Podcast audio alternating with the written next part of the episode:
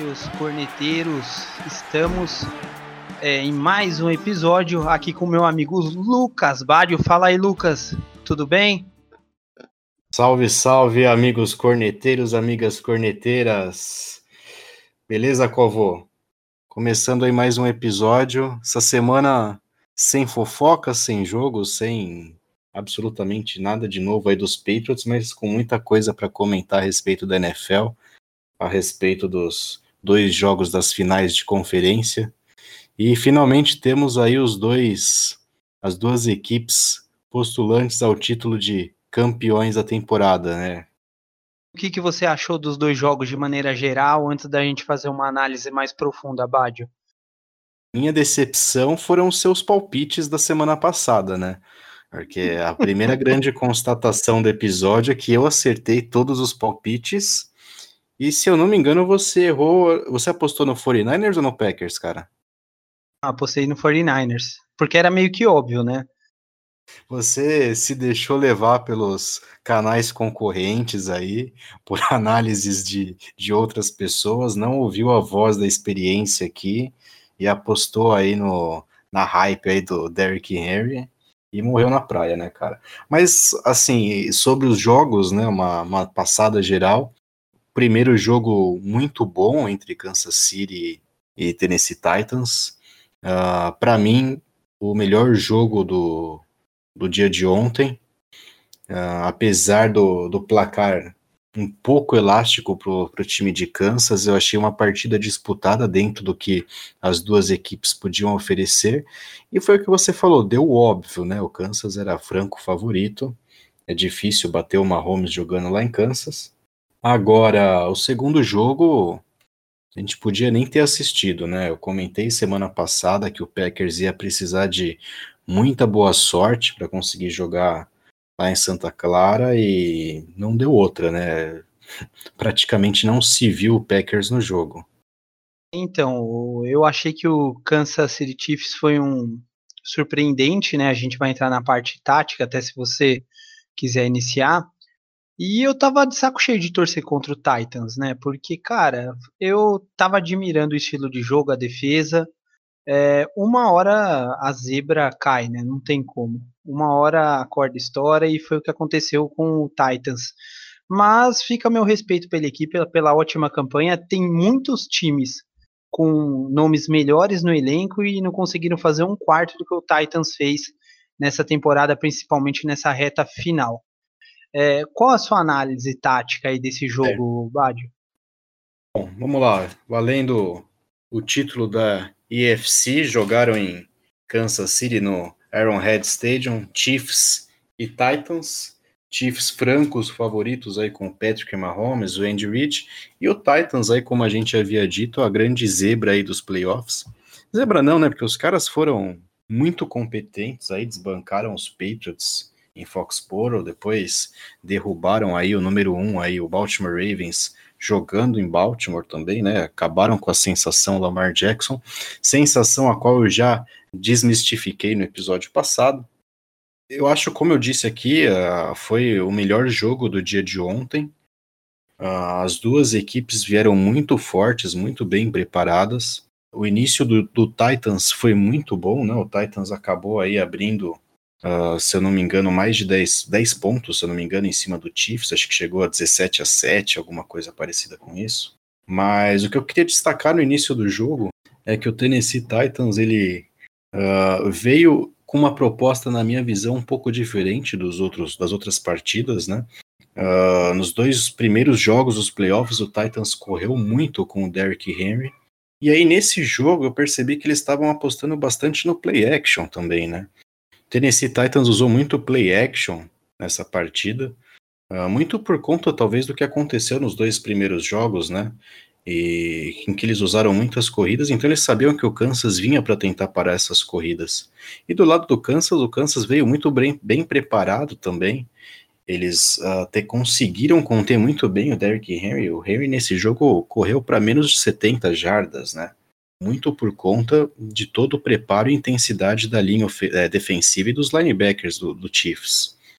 Então, Badio, é, exatamente. É, o Derrick Henry ficou é, muito contido nas corridas, né? Incrivelmente o Chiefs conseguiu fazer é, com que o jogo do Titans é, morresse, né? Praticamente, porque eram muitas corridas, né? Primeira e segunda descida praticamente corrida, terceira não passa, alguma coisa do tipo, até poderia repetir a corrida, por isso a quantidade de jardas nos últimos jogos e a explicação do Tannehill não ter tantos passes, né? Então era um jogo esperado por parte do Chiefs. Agora, o que foi surpreendente, na verdade, foi o contrário, né? É, a defesa do Titans esperava que o Mahomes soltasse o braço e só é, vivesse desses passes para os seus recebedores, tanto o Travis Kelce como o Tyreek Hill, o Samuel Watkins. Então, isso daí foi, foi interessante, né? Muitas corridas, inclusive pelo próprio Patrick Mahomes, aquele touchdown incrível, né? E do Damian Williams também, né? 17 carregadas para 45 jardas. Então, o Chiefs e o Andy Reid foram surpreendentes, né? Então, isso acabou quebrando um pouco o jogo do Titans. E você estava até mencionando dos 17 a 7, então essa virada foi é, surpreendente. Os próprios uh, jogadores do Titans não esperavam. Sim, sim, esse jogo ele passa, na minha visão aqui na, na análise que eu fiz dessa partida, muito pelas linhas das duas equipes, né? Então, uh, no início do jogo, por que que eu, a gente até discutia isso aqui antes da gravação, o que que aconteceu com o Titans, que ele conseguiu iniciar a partida tão bem e depois simplesmente morreu, e o Kansas City o contrário, começou devagar e depois foi engrenando. Na verdade, o que eu vi foi um jogo muito retilíneo até. O Titans iniciou a partida de uma forma, conseguiu, através de, do, do Derrick Henry, ganhando algumas, algumas jardas, ele teve algumas boas corridas ali para 5, 6 jardas, mas pouquíssimas para mais de 10 jardas, né? Se você fizer essa, essa, esse comparativo. E se aproveitando dessas corridas, no início do jogo, o Tannehill conseguiu utilizar muito play action e conseguiu aproveitar bastante esse espaço que abria no meio do campo. Então, até porque a linha do, dos Chiefs, como eu disse, ela veio muito agressiva e muito focada para parar o Derrick Henry. Em, em, alguns casos eu vi até um comparativo Chiefs no jogo de ontem contra o Titans fez um pouco do que o Titans fez contra o Baltimore Ravens na, na semana anterior, né? Então eu destaquei aqui dois jogadores da defesa do Chiefs que para mim fizeram a diferença, que foram os dois linebackers, o Demi Wilson, número 54, e o Reggie Reglan, no número 59. Esses dois linebackers, quando você olha depois uh, uh, os vídeos da partida, você vai ver que o Chiefs ele alinha com os quatro DLs e esses dois caras eles estão toda hora fazendo infiltração pelo meio da linha. Então o Chiefs ele alinha com quatro jogadores, às vezes esses dois linebackers ou, ou um deles faz essa blitz pelo meio da linha, mas independente da situação, esses dois já estavam na contenção esperando a corrida.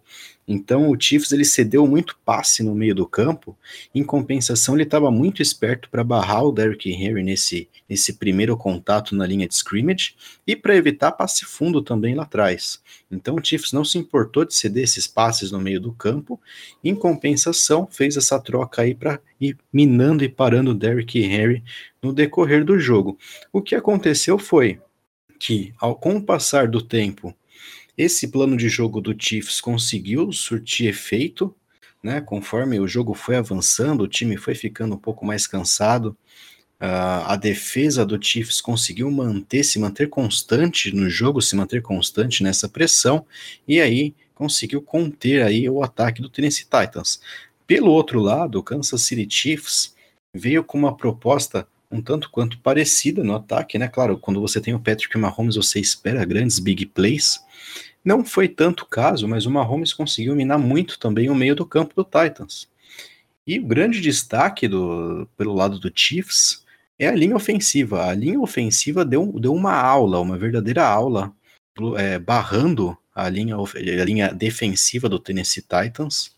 Né? O Mahomes teve ali jogadas em que ele teve mais de 5 segundos de pocket, Uh, ele teve uma eternidade para passar a bola, e quando você dá tempo para o Mahomes lançar a bola, tempo para jogadores explosivos como o Tyreek Hill, como o Harman correr rotas, o Travis Kelsey, esses caras vão se livrar da marcação e o Patrick Mahomes vai castigar você. Então foi isso que aconteceu. O jogo ele se manteve constante na minha visão, do início até o fim. Porém, isso fez detalhe. As linhas, tanto defensiva quanto ofensiva do, do Kansas City Chiefs, dominaram o Tennessee Titans, né? E só para destacar mais um ponto, além de toda essa análise feita por você, é essa questão que a gente vinha abordando sobre como é, a defesa do Titans parou Lamar Jackson, né, apesar de grandes corridas, mas ele foi contido, né, inclusive quatro vezes na quarta descida, e não aconteceu com o Mahomes, então eu acho que aí foi uma questão é, técnica, né, envolvendo os linebackers, foi opção do Rabel não não pressionar tanto o Mahomes, é, esperando que ele fosse soltar os passes e que não fosse é, para o Scramble, né? Então isso daí foi um ato falho, uma análise errônea por parte da comissão técnica e acabou custando o jogo, né? Então é, a gente não viu tanto é, os linebackers dando tecos, apesar do Correia ter sido o líder nesse quesito, né, nesse jogo por parte do Titans. É, de maneira geral, foi merecido, né? Eu creio que a gente tem que valorizar essa, essa conquista por parte do Chiefs, né? Super merecida essa, essa conquista da FC e vai ser um, um belo representante por, por parte da conferência. Sim, sim. Uh, só para concluir aqui um pouquinho dessa análise do que, que aconteceu, principalmente do lado ofensivo do Chiefs, né? Uh, um ponto bem legal de se observar foram as primeiras jogadas de corrida do Patrick Mahomes, né, que foi o líder de jardas terrestres da equipe com 53. E depois uh, o Chiefs usou muita jogada de jet sweep, né, que é aquela jogada em que o wide receiver alinha ali no slot e na verdade ele corre por trás da linha ofensiva e ele faz a jogada de corrida, né, com a bola e não o running back. E tanto que o Tyreek Hill anotou um touchdown numa jogada dessa num drive em que o, o, Chiefs repetiu essa jogada, né? Então já havia feito antes com, se eu não me engano, o Harman. Mas um outro wide receiver já tinha feito essa mesma jogada e depois ela foi repetida e resultou num touchdown do, do Tyreek Hill. Eu queria destacar também, para quem tiver a oportunidade de rever esse jogo e prestar muita atenção na linha ofensiva do Kansas City Chiefs, vale muito a pena também prestar atenção no Travis Kelsey e no outro Tyrande também, que não aparece muito recebendo passes, mas o senhor Blake Bell. Esses caras aqui, eles fizeram bloqueios surreais pro lado do Kansas City, né?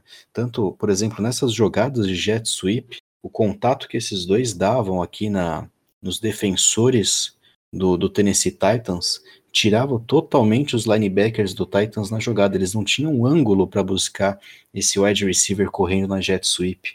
Então, realmente foi uma aula de bloqueios que o Kansas City Chiefs deu, apesar de não, não ter sido uma equipe tão efetiva correndo com a bola durante a temporada. Ontem foi muito bem, não, não, não se traduziu em números essa dominância aí do, do Kansas City Chiefs no jogo terrestre, mas em questão de bloqueios a equipe foi sensacional. Você consegue ver mais de uma vez ali, até mesmo wide receivers do Kansas City Chiefs jogando defensores do Titans no chão, né? Na tamanha qualidade desses bloqueios e efetividade. Eu acho que resumindo, Kovo, o Kansas City Chiefs foi uma equipe muito mais focada e interessada em vencer esse jogo que o Titans. Eu não sei se o Titans sentiu, não sei qual a sua opinião sobre isso. Eu não diria que o Titans pipocou, né? Porque é muito forte, mas eu acho que o Kansas City Chiefs uh, bateu, bateu com estilo no Titans, os caras sentiram. E aquele touchdown do Patrick Mahomes no final do primeiro tempo, onde o Titans perdeu quase que cinco, se eu não me engano, foram cinco ou seis tackles eles perderam em cima do Patrick Mahomes, aquilo acabou destruindo totalmente a equipe de Tennessee. O grande erro foi o Titans, é, na verdade, ter começado de uma forma avassaladora, 17 a 7, e não ter se preparado para o imprevisto, né? Na verdade, para o plano de jogo do, do Chiefs, que se basearia em tese em, em grandes passes, principalmente no jogo aéreo.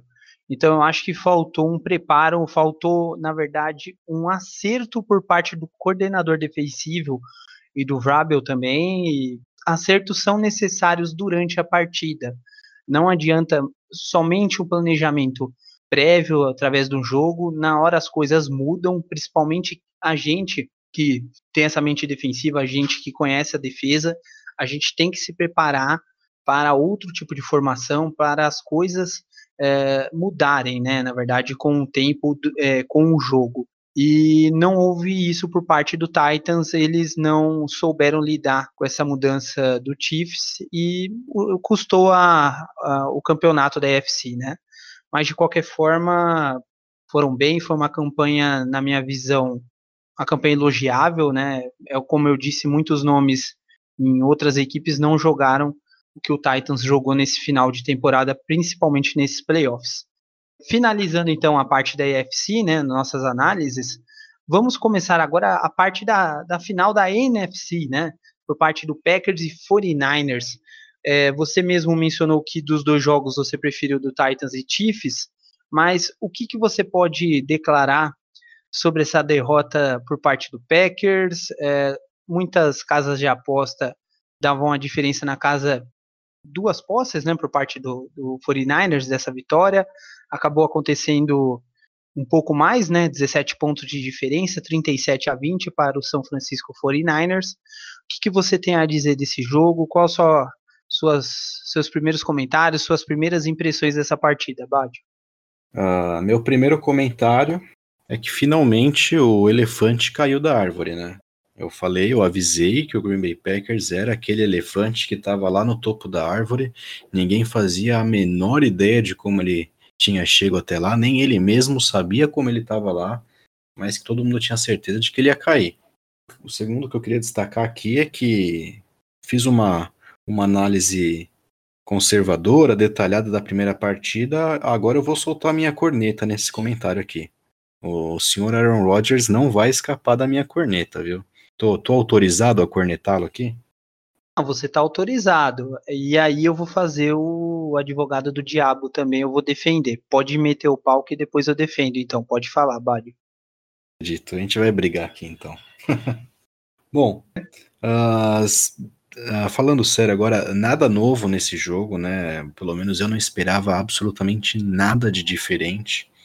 Essas equipes já tinham se enfrentado na temporada regular e foi um, um baile do, do São Francisco 49ers. E eu não esperava nada de diferente nesse jogo dos playoffs.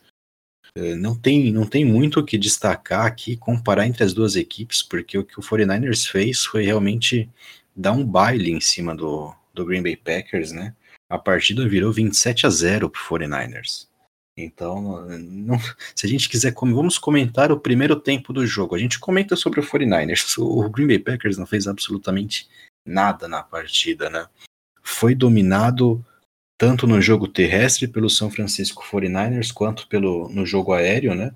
Então, no início do jogo, a gente até viu o, o Jimmy Garoppolo conectando algum, alguns passes para o Diego Samuels, para o George Kittle, e dali para frente morreu, né? O, o, nosso querido Jimmy aí, que foi o nosso grande prospecto aí, terminou o jogo com apenas oito tentativas de passe e seis passes completos, cara.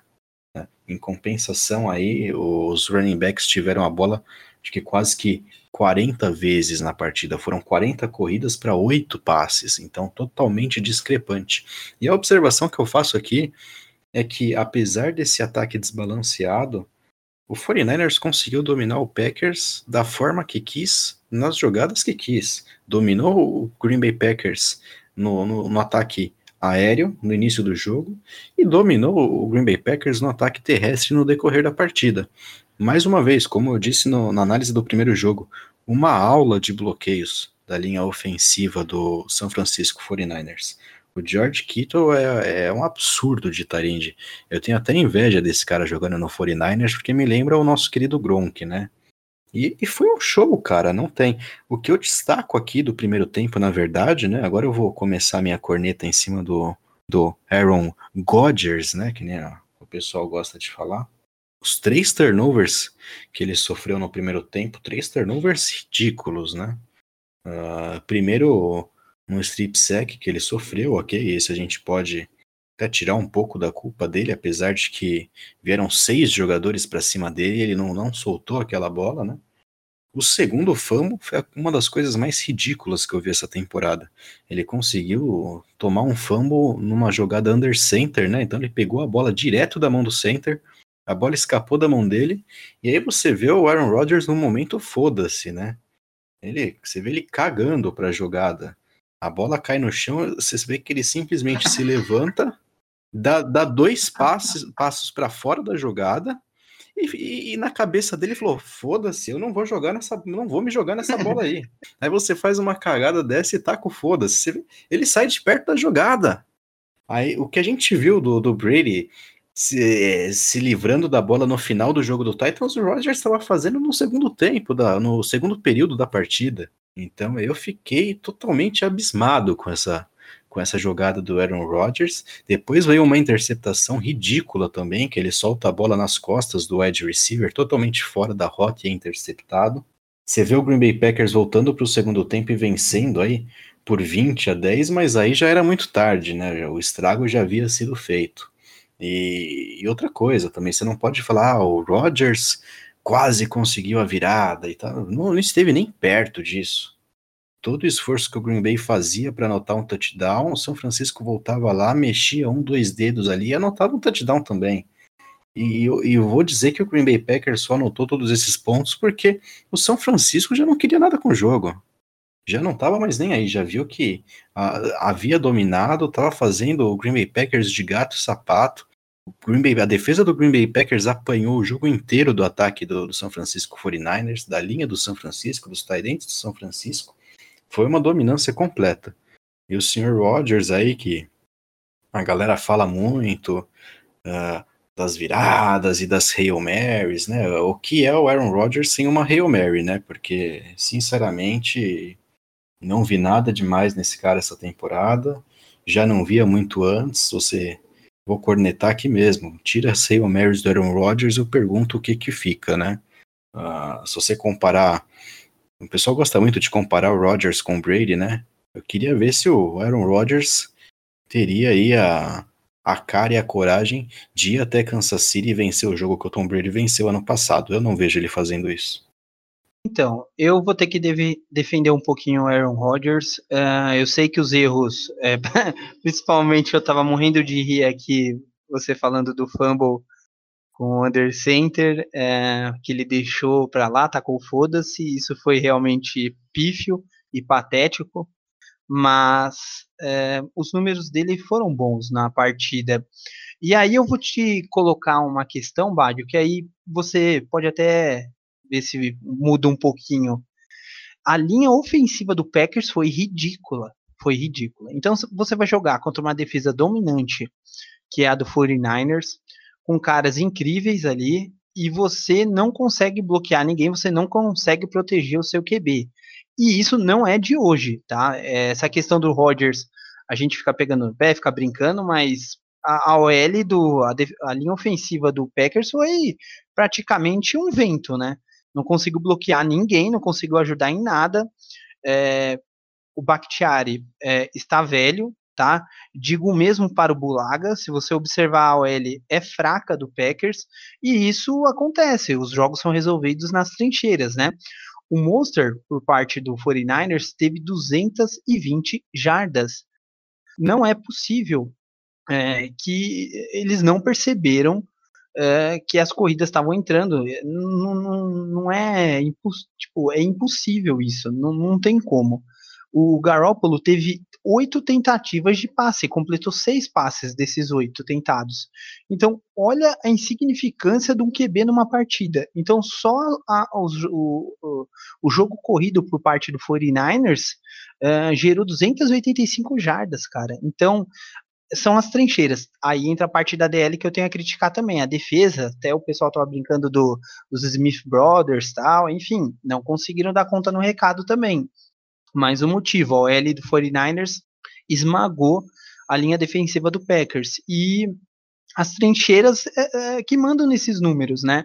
É, ali é aquele combate da OL com a DL que vai definir é, em polegadas, sei lá, em jardas, em centímetros, o, o que você quiser deixar aí de medida, é ali que define, cara. Então, o Rodgers teve no total 39 tentativas de passe e completou 31 passes nesse, desses 31, conseguiu uh, 326 jardas, tá? É, na verdade, dos, da, em jardas aéreas, 296 e ele correu, né?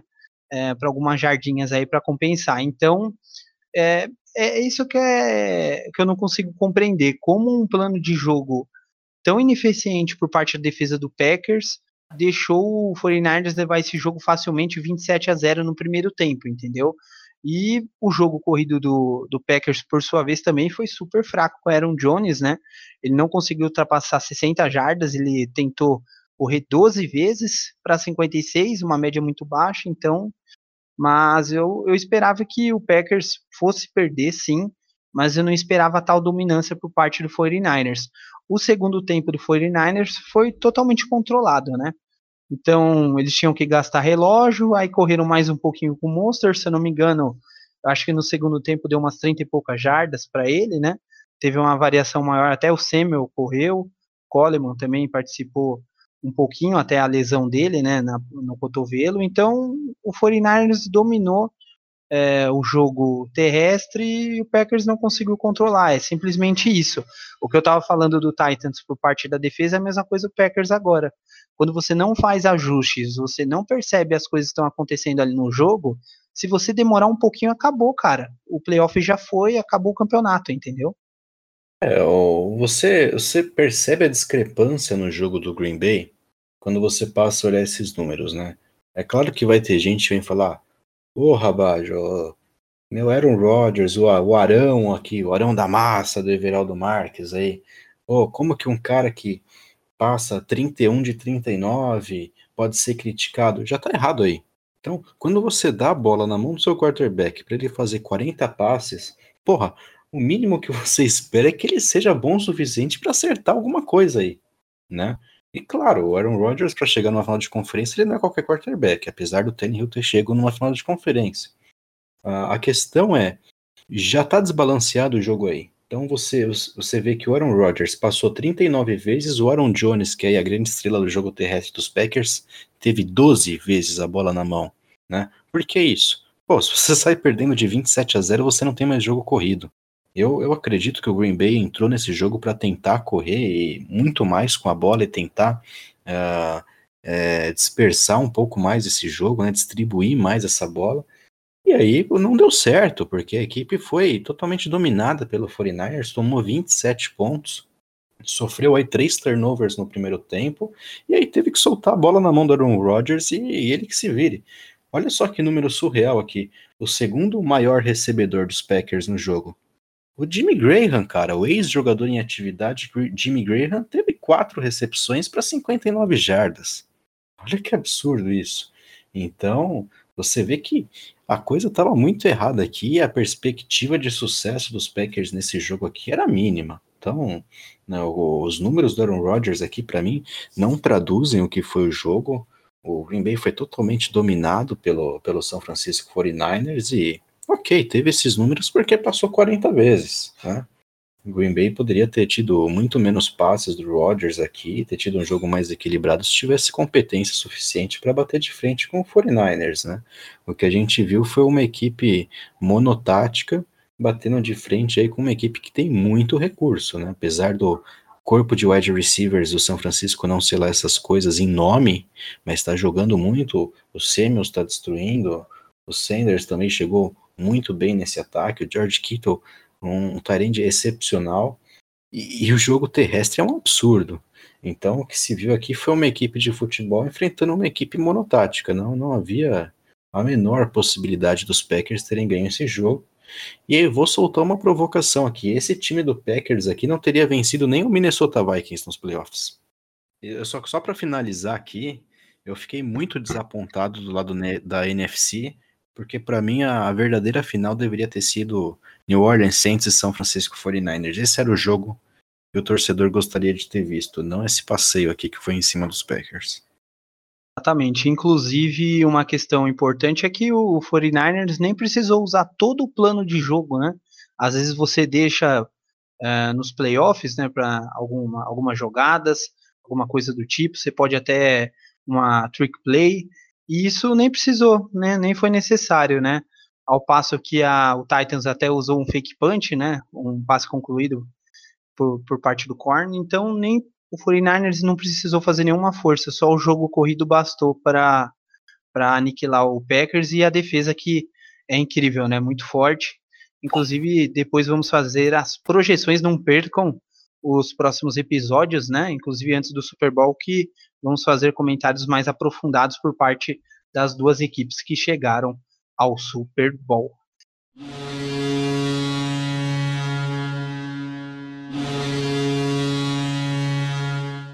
Beleza, beleza, Covo. Então vamos lá para a segunda parte do, do episódio, comentar um pouquinho sobre as decepções do New England Patriots, sob a nossa perspectiva, né? Vamos ranquear aqui algumas das maiores decepções que, que a gente teve.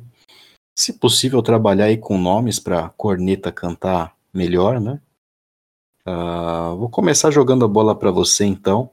Se você puder ranquear as suas maiores decepções aí, os seus maiores desapontamentos, o cara que te fez passar mais raiva aí. Esse é o momento aí. Pode destilar a sua corneta. Ah, então vamos lá.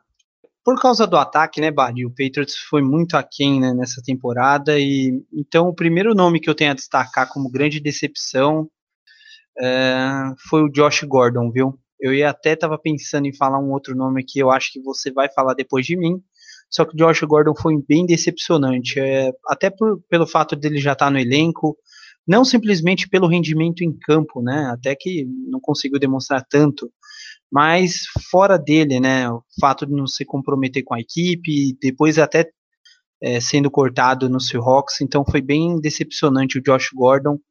Uh, eu esperava muito mais dele, que ele fosse dar uma força para o Brady, principalmente numa situação complicada, né? O ataque não fluindo bem, então seria uma, uma grande alternativa também pra, para os passes longos. Uh, foi a minha grande decepção. Eu esperava muito mais dele, eu imaginava que seria o ano de Josh Gordon. E você, Badio? É, antes eu, eu só queria dizer que eu não admito que você critique o meu Josh Gordon, ele é um jogador que muito querido por mim, um cara que eu acredito muito no potencial. E se ele quiser vir se recuperar aqui no meu time, ele tem espaço, tá? A gente vai iniciar aí o ano de competição aqui em São Paulo. Se ele quiser vir se recuperar, que não tem antidoping nas ligas aqui do, do de São Paulo, tá? Pelo menos as que o meu time compete, né? Então, fique à vontade, Josh Gordon, você vai ser muito bem recebido. Vou te dar um abraço aqui de head coach aqui, te orientar, não tem o menor problema, acredito muito em você. Cara, você falar do Josh Gordon abre um, um precedente muito grande para a gente meter a corneta aqui nesse corpo inteiro de wide receiver, né? Primeiro que começou a temporada com a gente na expectativa de assistir Julian Edelman, Josh Gordon e Antonio Brown. E todo toda aquela hype aí em cima do Nakil Harry, que pelo amor de Deus eu comento depois, né? Então é, é um pouco do que você disse. Josh Gordon foi um grande desapontamento com todo com, com o pouco aproveitamento que o New England conseguiu exercer sobre ele na temporada. O episódio Antônio Brown também acho que gerou uma decepção muito grande né, toda aquela crítica da imprensa em cima do Antonio Brown. Muita coisa se falou quando ele assinou com os Patriots durante aquelas duas semanas, e sinceramente eu não vejo muita coisa saindo na imprensa depois que ele foi dispensado, né? Uh, claro que a gente não vai entrar em discussão sobre a gravidade dos atos dele aqui, mas eu coloco um pouco em xeque também se tudo que a imprensa falou também uh, realmente aconteceu, né? É muito, muito fácil você acusar as pessoas e depois simplesmente largar a mão, né? Claro que não estou falando que ele é 100% inocente aqui, mas eu não coloco minha mão no fogo por nenhuma imprensa, nem aqui do Brasil, muito menos lá dos Estados Unidos também. Uh, e aí vem o grande, esse cara faço questão de, de abrir uma brecha aqui e comentar, o nosso querido Mohamed Sanu, né? Esse cara pede um ferquete como ninguém. Acho que eu vou até abrir uma posição no meu time aqui para botar alguém só para pedir ferquete inspirado no, no, grande Mohamed Sanu, né?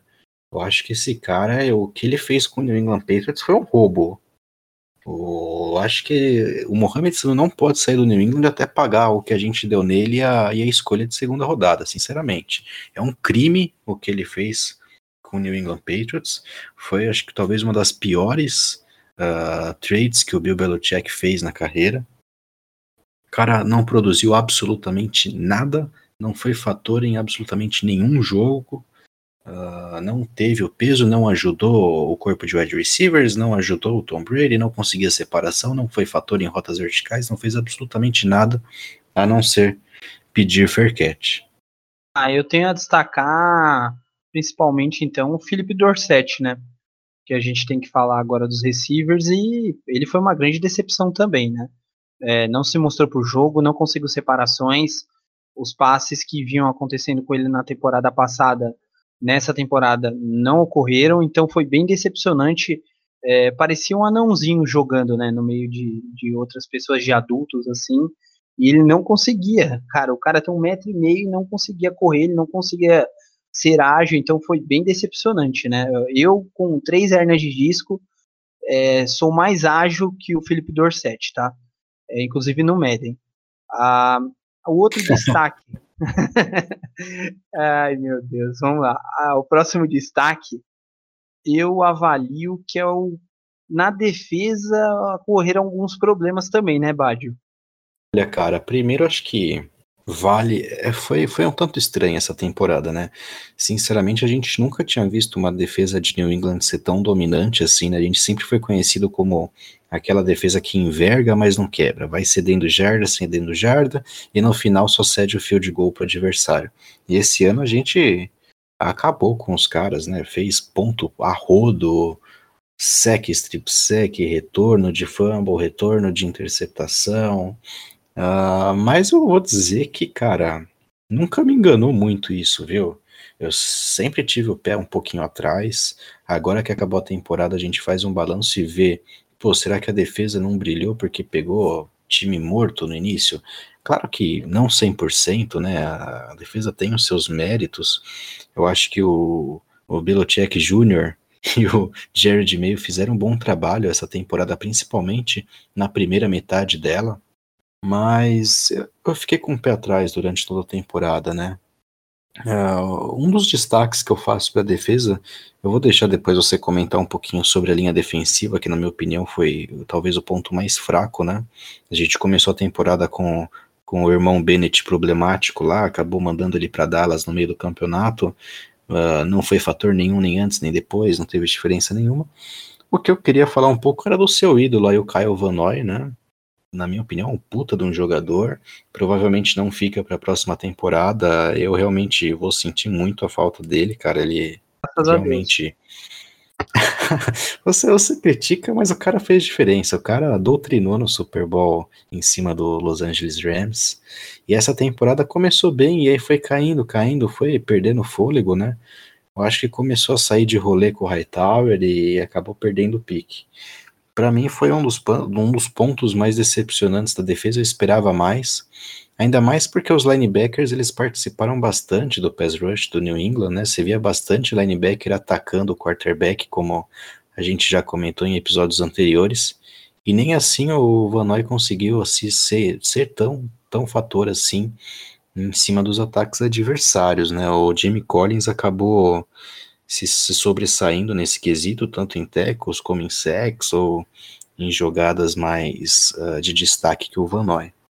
Então, minha corneta vai para o Vanoy, vocês sabem muito bem, né? É, inclusive, fui muito zoado no Super Bowl passado, tive que colocar a foto do perfil das minhas redes sociais com, com o Vanoy, a esposa e o filho, inclusive. E, cara. Família bonita. Cara, ele só foi bem na temporada passada porque não tinha nenhum pass rush e colocaram ele e falaram: ah, vai lá, corre e pega aquele cara que tá com a bola, entendeu?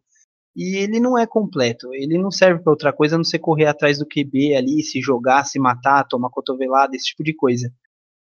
Chegou o Jimmy Collins e pegou um pouco a posição dele na DL ali, ele ficou meio perdido, não conseguiu encaixar. Eu não vejo com bons olhos a renovação dele, vou ser bem sincero, e nem dos outros caras da defesa que a gente vai mencionar aqui, até já aproveitando, pegando o gancho, outro cara da, da DL que é o Lawrence Guy, né? É um cara que já está um belo tempo no time e não produz nada, né? Ele só pega o salário da, do salary cap que está disponível, chega na casa dele, compra um belo frango, carne, tudo, ele aproveita, tudo, gasta tudo em comida e vai para o jogo barrigudo e não faz nada. Esse é o Lars Guy. é, sensacional. Ah, cara, ele faz lá alguma coisa, né, cara? Mas não é o suficiente, não é o que a gente espera, né? A gente vê.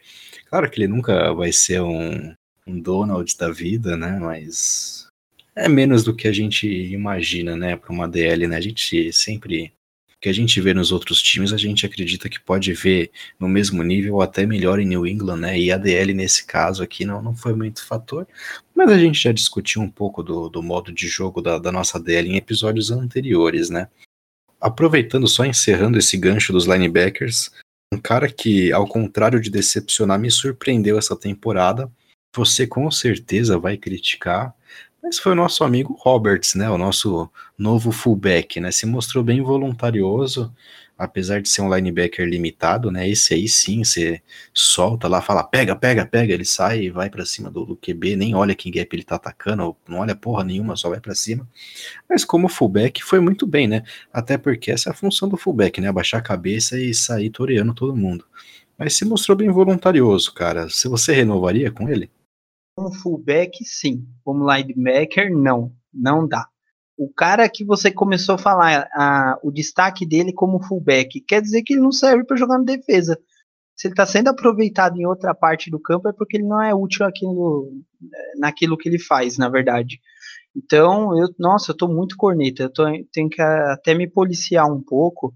Uh, muitos torcedores dos Patriots vão me odiar, mas eu, eu não consigo gostar desses caras, me desculpa. A defesa você pode falar, ah, foi melhor da NFL tal, mas é por causa do plano de jogo, toda, tudo que é envolvido por parte do Bill. Uh, não gosto dele, é, não gosto, não acho que ele, que ele compõe bem o elenco. Se ele ficar como fullback, beleza. Agora, o que você pode falar é daquele seu amigo que comete alguns delitos aí, né? É, principalmente envolvendo entorpecentes, né, Bádio? Olha, tem, eu até brinco aqui, né? Fora, fora do, do podcast, né? Se tem dois caras que se eu cruzar no supermercado, eu vou tentar, não digo que eu vou conseguir, mas eu vou tentar encher de porrada. Um é o Mohamed Sanu, provavelmente eu vou tomar uma coça dele, porque o cara é gigante, né? E o outro é o Patrick Chung, né? Uh, tem, tem uma pessoa que deveria estar aqui muito, muito mais do que a gente para cornetar o Chang, né? O nosso amigo Rafael Beleza, que está devendo até uma participação aqui no nosso podcast. Mas, cara, o Patrick Chang, você falou tudo, cara. É, é, um absurdo. A justiça americana precisa fazer alguma coisa a respeito do Patrick Chang. Esse cara não pode ficar solto para jogar mais uma temporada em New England.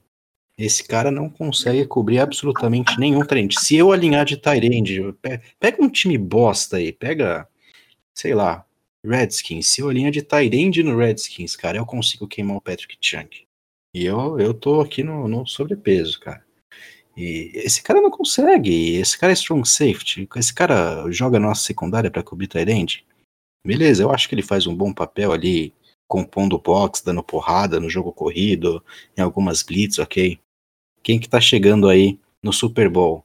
Uh, São Francisco 49ers com George Kittle e, e, Kansas City Chiefs com Travis Kelsey.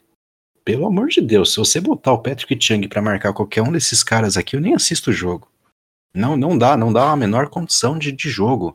Esse cara não tem condições de marcar absolutamente ninguém. Esse cara não pode continuar elenco. Que despacha esse cara para algum time porcaria aí, já. Esquece ele em Miami, ó. Dá um ingresso para ele assistir o Super Bowl lá e esquece ele lá em Miami. Calma, calma. Bebe uma aguinha enquanto eu falo, porque a gente tem mais dois nomes, né?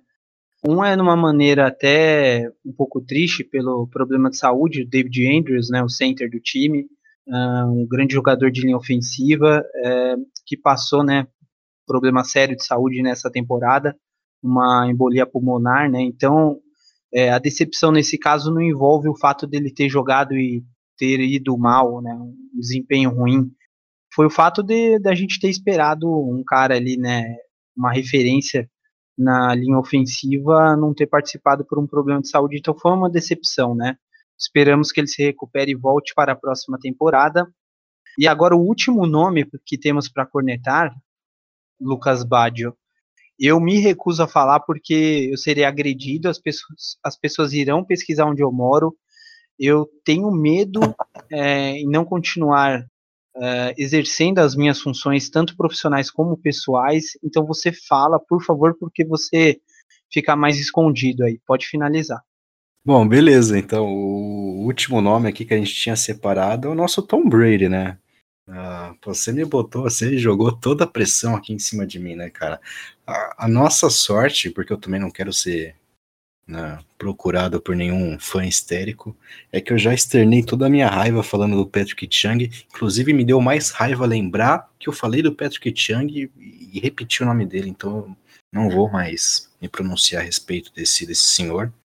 O Brady fez uma temporada bem aquém também. Eu não vou criticar ele como eu critiquei o Rodgers, porque obviamente não existe a menor comparação entre Tom Brady e Aaron Rodgers. Que fique bem claro isso, né? Se você multiplicar os anéis do Rodgers de campeão, você vai precisar multiplicar por um número bem grande para chegar perto do Tom Brady, então não tem discussão isso para mim. Que fique lá com as suas Hail Marys. O Tom Brady foi uma decepção muito mais pelo baixo desempenho, né? Claro que muitas coisas alavancaram o baixo desempenho dele.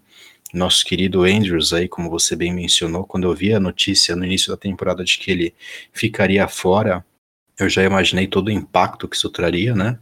Um cara que abre lata de cerveja no dente e joga na cabeça, quando não joga faz muita falta. E um outro cara aqui também que eu vou mencionar bem rápido, porque esse jogador é tão ridículo que não merece nem cornetada, o Newhouse compondo, compondo a linha ofensiva. Esse cara tinha que ter sido tirado no chute, no pontapé do, de dentro de campo, porque ele não é jogador de futebol americano. Mas a linha ofensiva jogou o desempenho do Brady para baixo. Esse corpo ridículo de wide receivers, eu só tiro o Edelman dessa crítica, que também jogou o desempenho dele para baixo, mas a gente viu nosso querido Tom Brady errando muito passe também, né? Errava passe em scrimmage, errava alguns passes curtos ali que ele não costuma errar. Ele nunca foi um cara que teve um braço muito forte, né? Não, não, não é um cara explosivo como o Patrick Mahomes, por exemplo, que respira e manda um passe de 80 jardas, né? Ele, ele nunca foi esse cara. Mas o, o desempenho dele dentro do jogo que a gente já espera dele não foi muito bom esse ano, né? Mas eu não vou deixar você se esquivar totalmente, não. Pode concluir o nosso raciocínio sobre o Tom Brady, cara. Lógico, né? O cara tem 42 anos, é, tudo que ele conquistou pelo Patriots, é, ele é uma referência, seis anéis, ninguém tem mais que ele. É, fica complicado, né? A gente tem que fazer uma análise em cima da temporada, né? A idade pesa, não houve um planejamento adequado, tendo em vista a idade dele. Sempre a gente fica pensando, ah, ele vai vir forte na próxima temporada de novo, ele vai vir forte de novo. E, cara, chega uma hora que, que pesa, sabe? A parte física, é, toda a parte biológica do ser humano em si. Então, o reflexo vai diminuindo também, é, a velocidade, cara, tudo isso acaba pesando e eu acho que foi um pouco de valorização do, do Brady acima do que, ah, ele está acima do, do ser humano, está acima da média, ele é um cara realmente incrível, é um robô, e não é assim. Ele é um ser humano como qualquer outro, e essas questões pesaram e ainda pesam, tudo isso tem que, tem que ser levado em consideração, né? Eu espero que ele venha para a próxima temporada e vamos ver, né? Se outros nomes aí, outros QBs vão aparecer, a gente até pode mencionar nos próximos é, episódios, né? A gente cita alguns nomes aí que podem vir para a próxima temporada, né? Alguns boatos, sempre tem esses boatos de uma temporada a outra, essa intertemporada aparecem alguns nomes interessantes. Então, de minha parte, Bádio, eu dou encerrado esse, esse episódio. Quero agradecer a todos os ouvintes por ficarem conosco até esse momento. Não percam episódios, principalmente próximo do Pro Bowl e do Super Bowl. Traremos mais conteúdo, mais informações para você, sendo torcedor do Patriots ou não, porque a NFL é o que a gente valoriza aqui nesse canal. Certo, Bádio? É isso aí, vamos trazer uma cobertura legal aí do Super Bowl, inclusive alguns convidados especiais aí, torcedores do Kansas City Chiefs, torcedores do São Francisco 49ers, vão vir aqui trocar uma ideia com a gente, falar um pouquinho mais sobre o Super Bowl, então os próximos episódios aí com certeza estarão bem bacanas também. Obrigado aí por você que teve a paciência e a curiosidade de nos ouvir mais uma vez, até a próxima, valeu!